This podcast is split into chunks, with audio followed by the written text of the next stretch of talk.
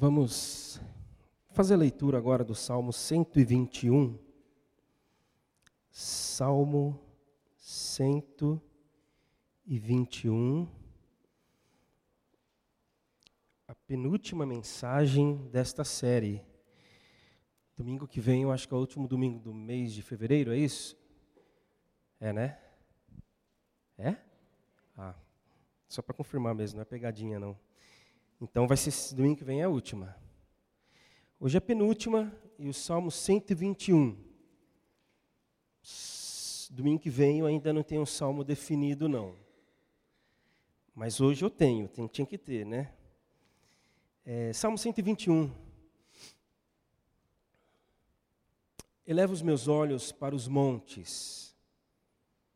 De onde me virá o socorro? Meu socorro vem do Senhor, que fez o céu e a terra. Ele não permitirá que os teus pés vacilem, não dormitará aquele que te guarda. É certo que não dormita nem dorme o guarda de Israel.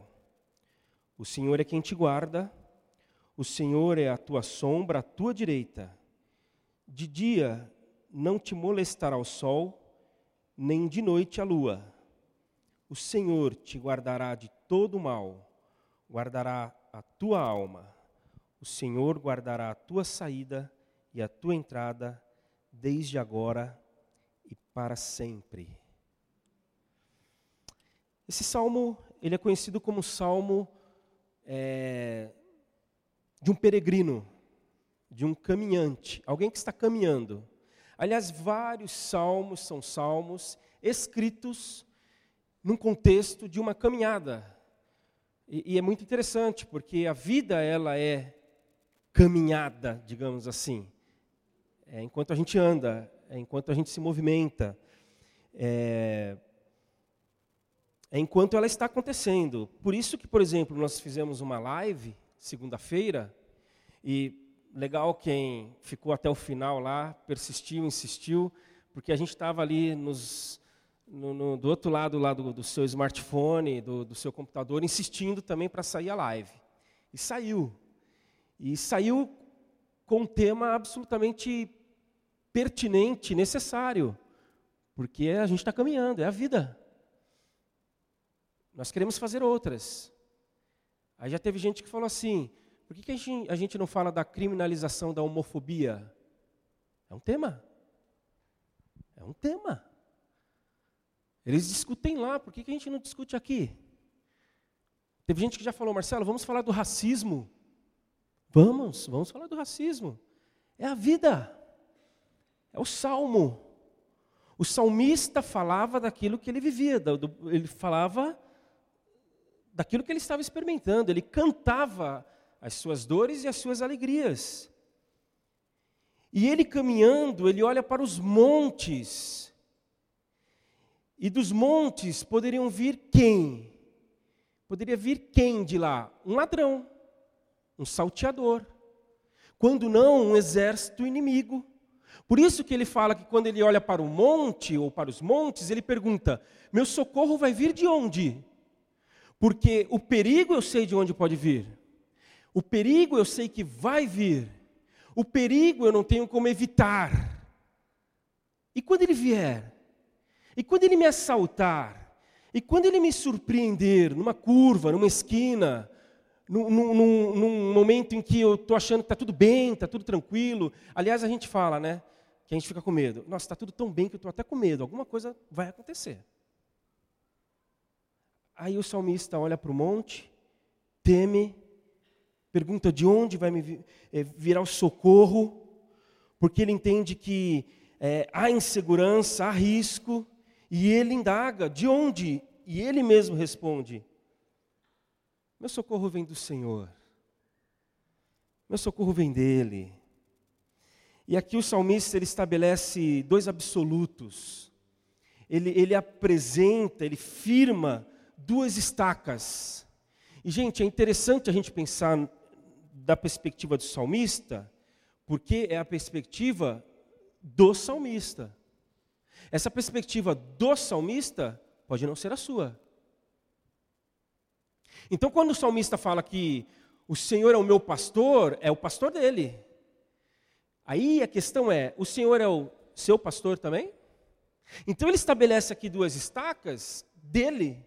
E é claro que eu quero trazer para nós, para que, quem sabe, a gente reveja, veja, pense e considere se não são nossas também. Porque, claro, é, é bom que sejam. A primeira é de que a vida apresenta riscos. A vida apresenta riscos. A vida não está segura. A vida não está garantida.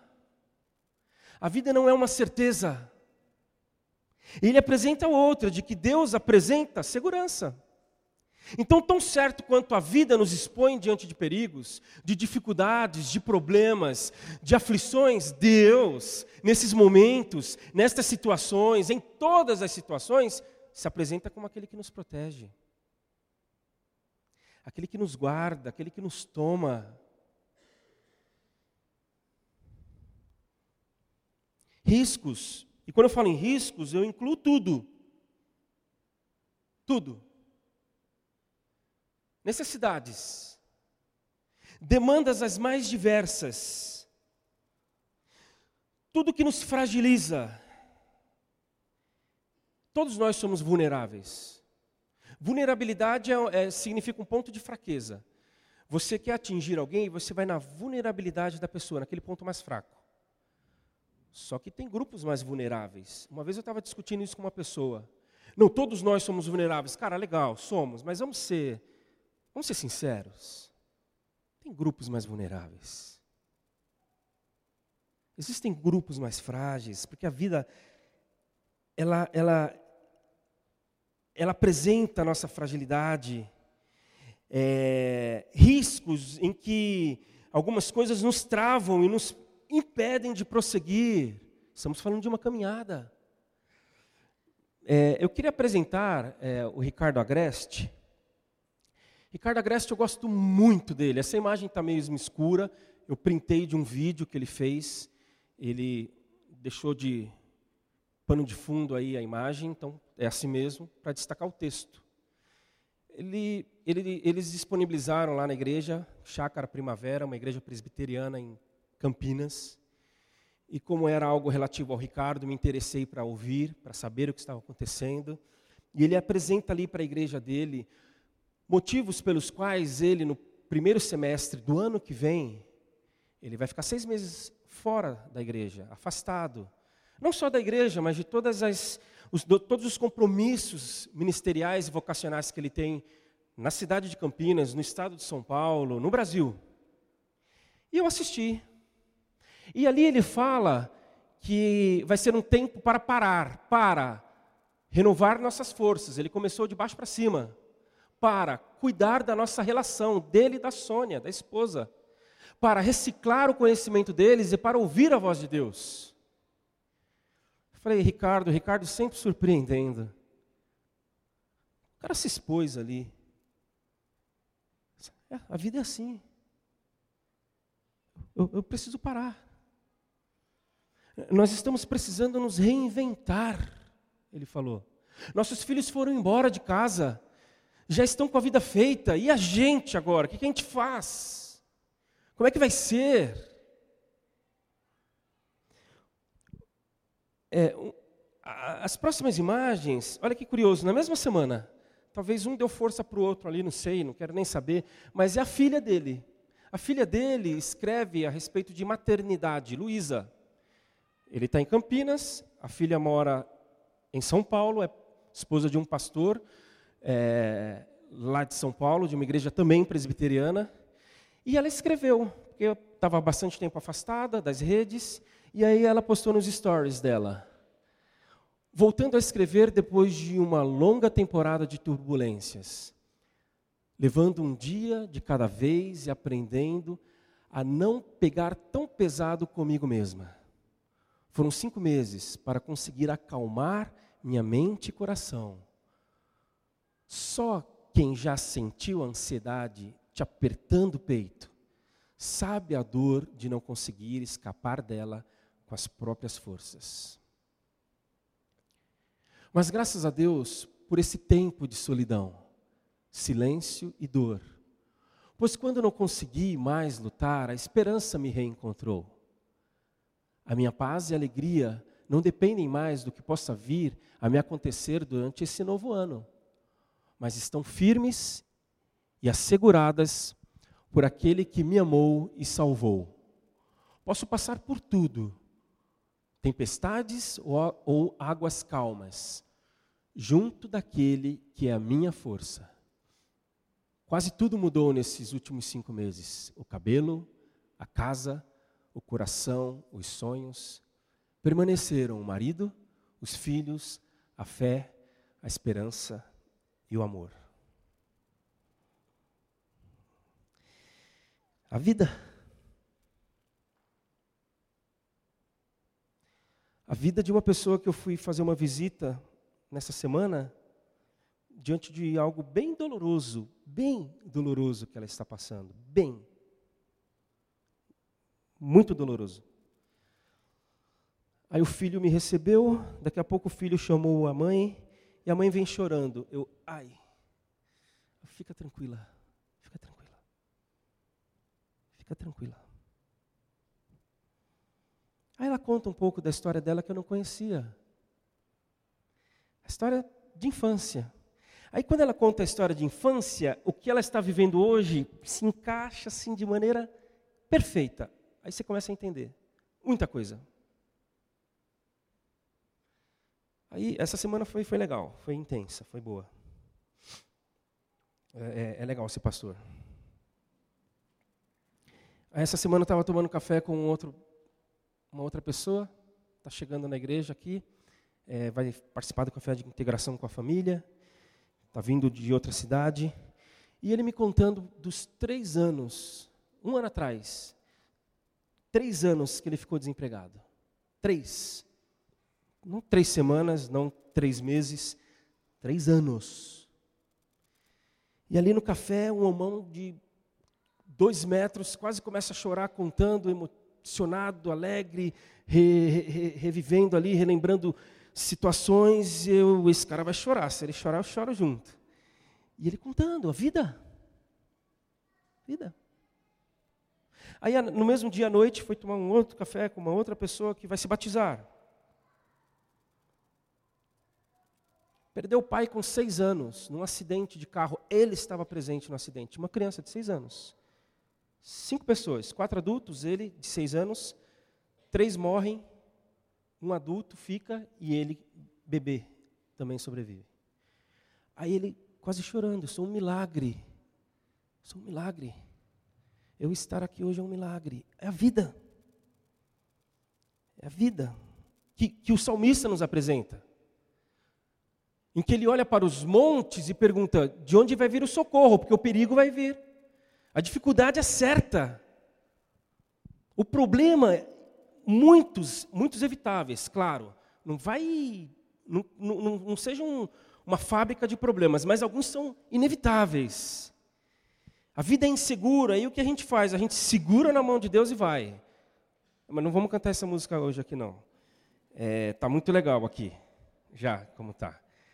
Mas a vida, ela é insegura. Aí a gente segura na mão de Deus e. Então aqui a questão é de extrema importância. E, e, e de tão importante, quando a situação aperta, a gente pede ajuda. E eu, eu invariavelmente peço ajuda para Henry Nowen. Adoro, adoro. E eu já falei que Henry Nowen fala que no Antigo Testamento, que é esse contexto aqui do salmista, era Deus por nós, Deus ia à frente da gente, Deus ia na batalha, Deus ia lutando, Deus falava: se eu não for, vocês não vão, se eu for, está garantido, venham comigo. E aí ele fala que no tempo de Jesus é Deus entre nós, não é mais por, Deus não está na frente, Deus não está lá. E aí se ele fala: venham, a gente vai, é com a gente, Deus conosco. E aí ele fala que quando Jesus parte, o Espírito Santo vem, é Deus como? Em nós. Então não é mais por, não é mais entre, mas é em nós.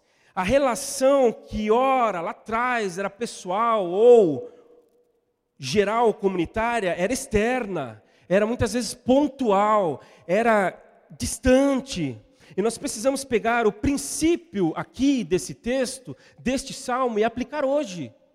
O princípio de que a vida está sob risco, esse é um princípio. Está sob risco. E de que Deus nos protege, é outro princípio.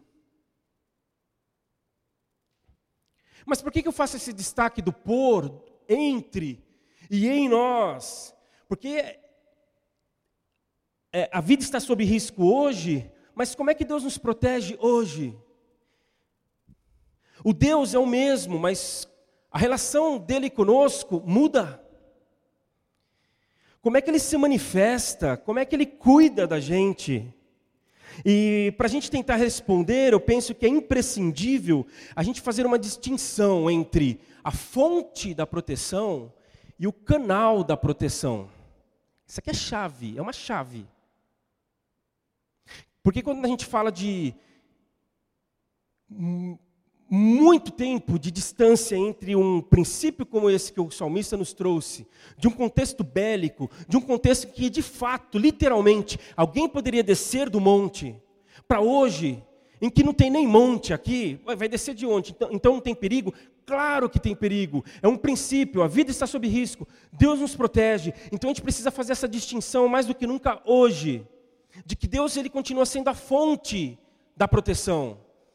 Mas e os canais de proteção? E os meios que ele usa? E quais as formas dele cuidar da gente? Marcelo, não entendi. É, é, Leiliane talvez te ajude a entender. Aí ela, é, eu acho que ela vai ajudar. Leiliane. Está conseguindo entender o que eu estou falando? Que Deus nos socorre, que Deus chega na gente. Para aqueles que estão um pouquinho é, sem saber, não tem problema não saber, porque é muita informação, é muita coisa acontecendo para um ano que mal começou.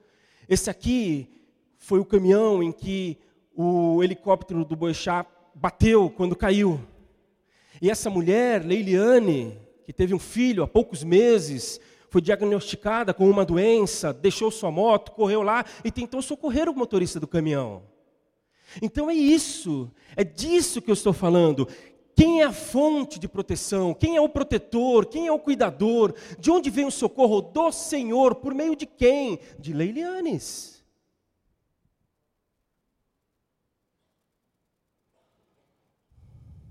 Deus, Ele é a suprema, é a eterna fonte de socorro. Ele está por trás de tudo. De tudo. Articulando, conduzindo.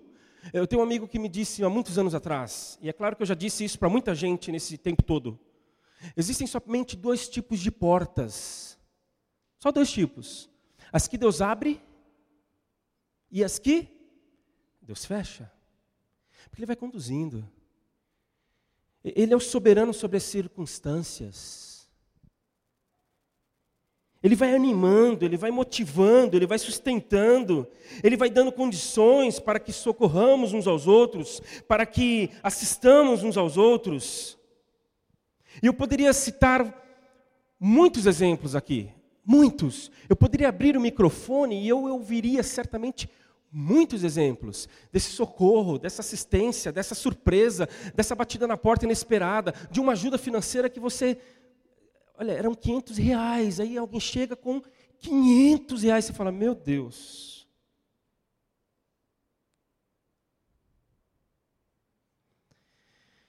De um abraço inesperado, de uma mensagem, de uma notificação de mensagem na hora que você lê puxa, aquilo parece que te abraça assim de um jeito, uma visita, uma indicação, uma recomendação, mas eu vou citar apenas dois. Apenas dois. Esteve aqui conosco Gillian, ele é missionário na MEAP. É uma missão é, junto aos pescadores e ribeirinhos pelo interior do Brasil e pela costa brasileira também. E Gillian contou que um dos missionários, se eu não me engano, o, um que até então, na época, ele atuava na Bahia, porque eles têm vários postos no Brasil todo, ele entendeu que ali eles deveriam comprar um tacamarã, um barco, para transformar este barco num hospital, um hospital barco. E, e, comprar assim, na verdade, mandar fazer, porque você tem que ter a grana, aí com dinheiro você chega lá e fala, ó, eu quero um catamarã, eu quero um. E aí o cara constrói. E ele falou, ó, senhor, é importante que a gente tenha para dar assistência aos ribeirinhos. Vamos ver. Aí onde ele ia, ele falava, ele compartilhava, ele contava, orava e comunicava, orava e comunicava. Até que, com todo o direito às férias que ele tinha, um amigo dele, de uma missão lá na Europa, falou: Cara, vem passar uns dias aqui na Europa comigo, vem descansar aqui na minha casa. Puxa, eu vou. Não me lembro o nome da cidade, qual país, mas lá na Europa. Aí o, o, o amigo que morava lá falou: ó, Vamos na reunião das senhoras é, que elas têm toda semana. É, vamos lá, a gente tem um tempo juntos é, de estudo, elas podem orar por você. Você conta, inclusive, aí do, do projeto, para que elas orem. E o cara foi lá. E ele contou. Falou: a gente está orando, já faz três anos. Três anos de oração para que Deus dê esse barco para a gente. Aí a, uma delas fala: Nós vamos dar esse barco para vocês. Como assim? Nós vamos dar esse barco. Nós estamos guardando dinheiro há 10 anos. Nosso grupo está guardando dinheiro há 10 anos, esperando o Senhor mostrar o que nós devemos fazer com esse dinheiro. E Ele mostrou para a gente agora. Podem comprar o barco.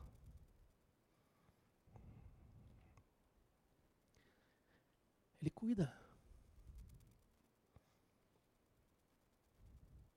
Falei que ia citar dois exemplos. O outro é bem mais próximo. Simples. Luiz e a Ana Blessa e os filhos que estiveram conosco aqui um tempo, hoje estão no Canadá. Aí quando eles chegaram, fomos conversar um pouquinho e ele me contou, e depois eu contei aqui. Claro, ele me deu a liberdade para isso. Trabalhava em São Paulo e morava em Campinas nessa vida louca, saía de casa sem ver os filhos, os filhos dormindo, chegava em casa, porque todo dia, Campinas, São Paulo, Campinas, Campinas, São Paulo, Campinas. Chegava à noite, os filhos dormindo. Falou, passou um tempo, ele falou, cara, isso está errado. Não estou vivendo, não, isso não é vida. Eu tenho um emprego, mas eu não tenho vida. Então o problema dele não era emprego, era vida. Ele começou a se questionar: eu tenho que arrumar uma outra coisa para fazer. E numa dessa de arrumar uma outra coisa para fazer, surgiu uma possibilidade de trabalho aqui em Bauru. E aí ele entrou em crise. Puxa, tudo bem, não conheço nada lá, tudo novo, mas é, é aquela questão do certo pelo incerto, e, e, será que vai dar certo? Enfim, aí ele naquela, há uns 15 dias, remoendo, vou, não vou, fico, é essa hora, é essa oportunidade.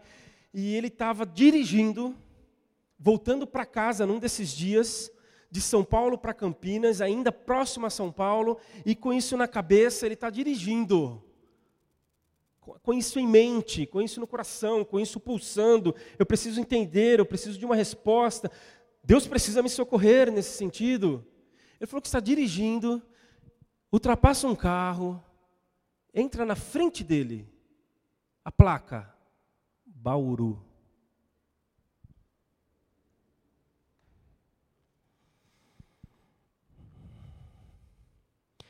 A vida. Eu elevo os meus olhos para os montes, eu vejo perigo, a insegurança, a indefinição, e eu preciso de socorro. De onde me virá? Virá do Senhor, por meio de pessoas por meio de circunstâncias. E por isso a gente vai agradecer agora. Nós vamos agradecer agora. Eu gostaria muito que você se lembrasse de alguém. Uma pessoa, pelo menos. Uma. Você não vai falar. Você vai agradecer. Vai agradecer ao Senhor antes de sair daqui. E eu quero te incentivar a agradecer a esta pessoa também. Ah, mas você quer que eu faça o quê, Marcelo? Eu não quero que você faça nada, eu vou sugerir. Manda uma mensagem. Dá uma ligada para ela.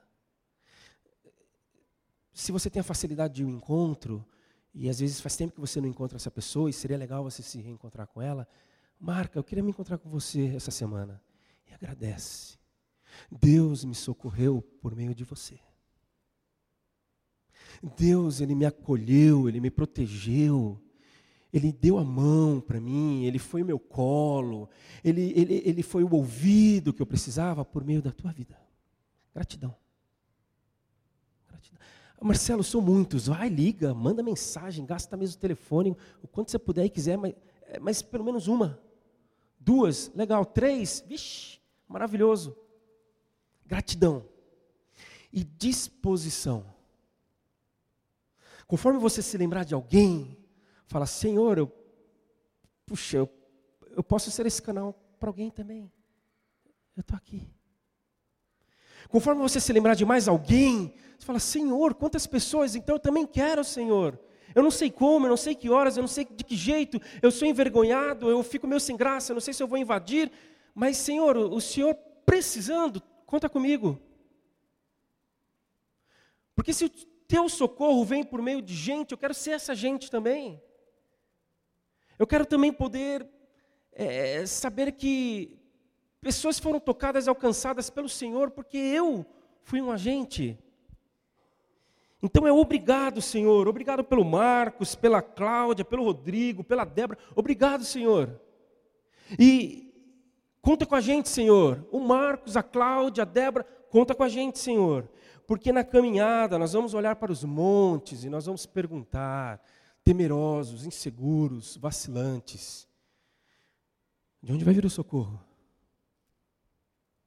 Aí a gente vai olhar para Deus e nós vamos entender que dele virá o socorro. Porque quando nós olharmos para Deus, nós vamos ver um exército de gente a gente vai poder até escolher. Ah, não, pode ser por esse aqui agora sim. Ó.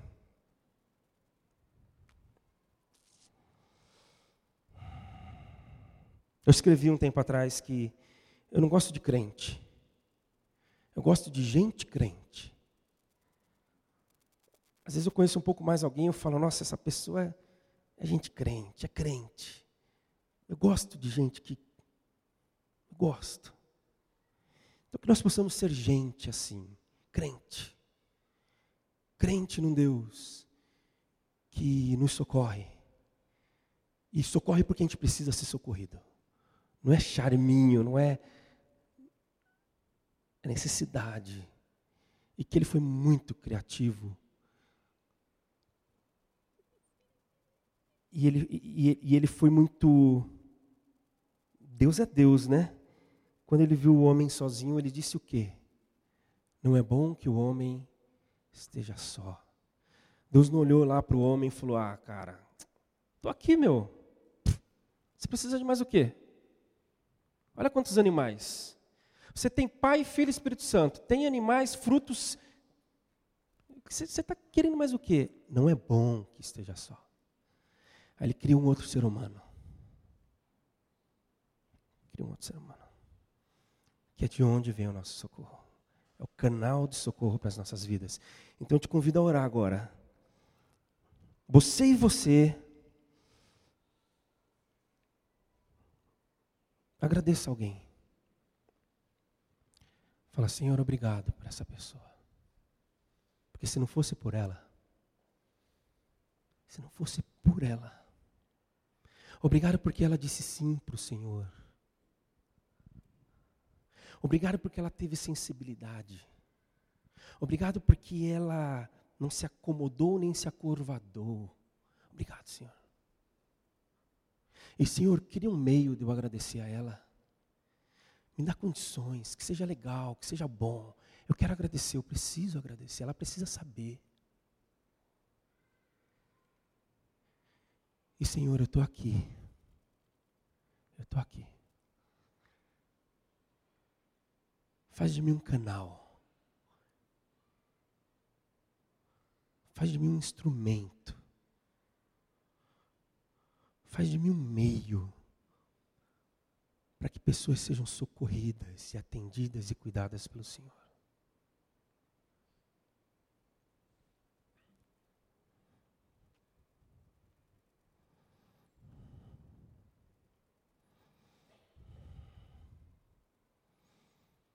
Pai, obrigado porque quando a gente olha para a vida, a gente teme muita coisa.